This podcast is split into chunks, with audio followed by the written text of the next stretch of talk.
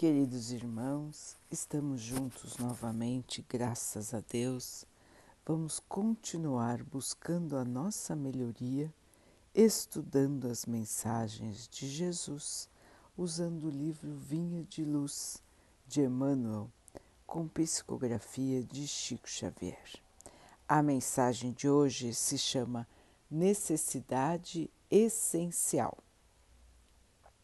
mas eu roguei por ti, para que a tua fé não desfaleça. Jesus, Lucas 22, 32. Justo destacar que Jesus, ciente de que Simão permanecia num mundo em que reinavam as vantagens de caráter material, não intercedeu junto ao Pai a fim de que lhe não faltassem recursos físicos, tais como a satisfação do corpo, a remuneração substanciosa ou a consideração social. Declara o Mestre haver pedido ao Supremo Senhor para que em Pedro não se enfraqueça o dom da fé.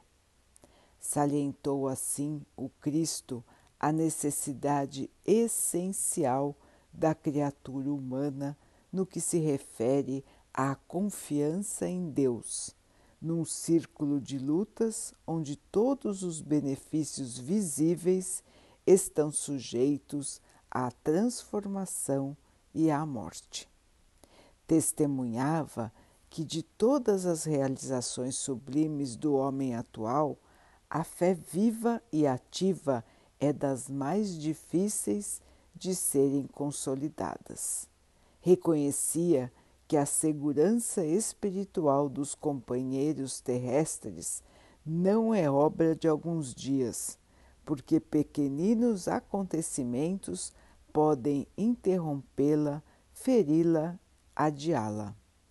A ingratidão de um amigo, um gesto impensado, a incompreensão de alguém, uma insignificante dificuldade podem prejudicar o seu desenvolvimento.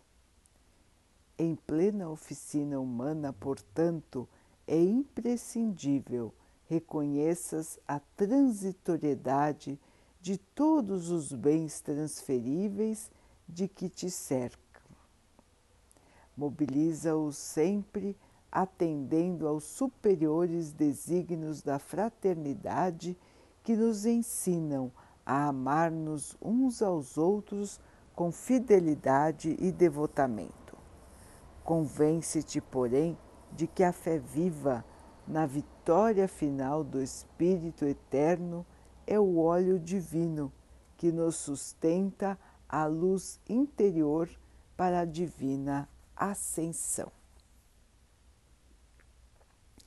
Meus irmãos, a importância da fé, o óleo divino que nos sustenta até a vitória final. É a fé, é a fé que nos mantém confiantes, é a fé que nos mantém trabalhando, nos esforçando, levantando a cada queda. É a fé na vida é a fé no futuro, é a fé no amor, é a fé no Mestre, é a fé no nosso Pai. Vejam, irmãos, que muitos ainda têm a fé titubeante, como disse Emmanuel, a fé que falha, a fé que por vezes desaparece. E todos aqui ainda estão no caminho do fortalecimento da sua própria fé. Emmanuel nos lembra da importância de um dom que não nos abandonará. Diferente dos bens da terra, todos passageiros, todos perecíveis, todos com data para deteriorização, a fé nos acompanhará eternamente em nossa vivência espiritual. Assim, irmãos, temos que prestar atenção para trabalhar este dom em nós. Trabalhar o exercício da fé, avaliar as nossas quedas, avaliar o nosso afastamento de Deus, o nosso afastamento de Jesus em situações críticas de nossas vidas. Por que nos afastamos? Por que não aceitamos a vida como ela é? Por que duvidamos do amor do Mestre, do amor do Pai? Por que aconteceu isso conosco? E depois voltamos a crer.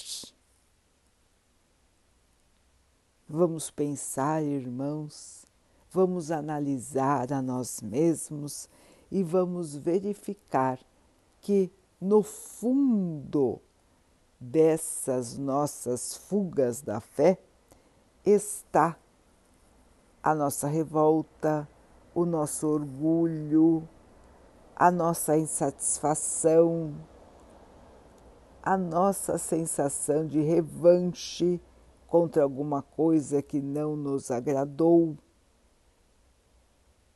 Identificando, irmãos, que nós ainda precisamos trabalhar nossa aceitação, a nossa humildade, a nossa consciência da própria ignorância.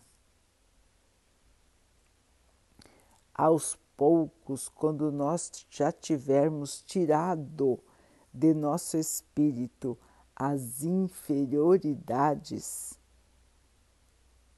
as virtudes vão se destacar e dentre elas a essencial, a fé. Caminhemos então, irmãos, conscientes de que estamos numa estrada de melhoria, estamos todos aprendendo, nos fortalecendo para o trabalho de iluminação do nosso próprio ser.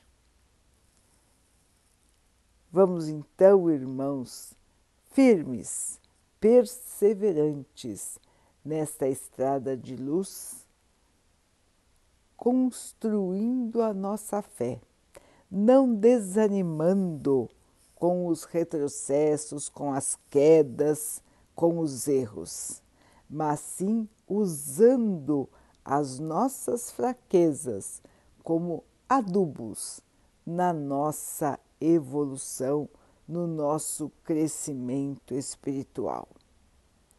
Humildade, caridade, amor, aceitação e fé viva, irmãos, para nos sustentarmos neste planeta onde tudo é passageiro, mas nós somos seres imortais que estamos aprendendo o valor real da vida, o valor real da fé, o valor real do amor e da caridade, seguindo o nosso amado Mestre Jesus. Vamos então orar juntos, irmãos, agradecendo ao Pai por tudo que somos, por tudo que temos, por todas as oportunidades que surgem em nosso caminho para o nosso crescimento espiritual, para a evolução do nosso ser, que possamos enxergar, aproveitar e iluminar o nosso espírito que o Pai possa assim nos abençoar e abençoe a todos os nossos irmãos. Que Ele abençoe os animais, as águas, as plantas e o ar do nosso planeta e que Ele possa abençoar também a água que colocamos sobre a mesa para que ela possa nos trazer a calma e que ela nos proteja dos males e das doenças. Queridos irmãos, fiquem, estejam e permaneçam com Jesus. Até amanhã.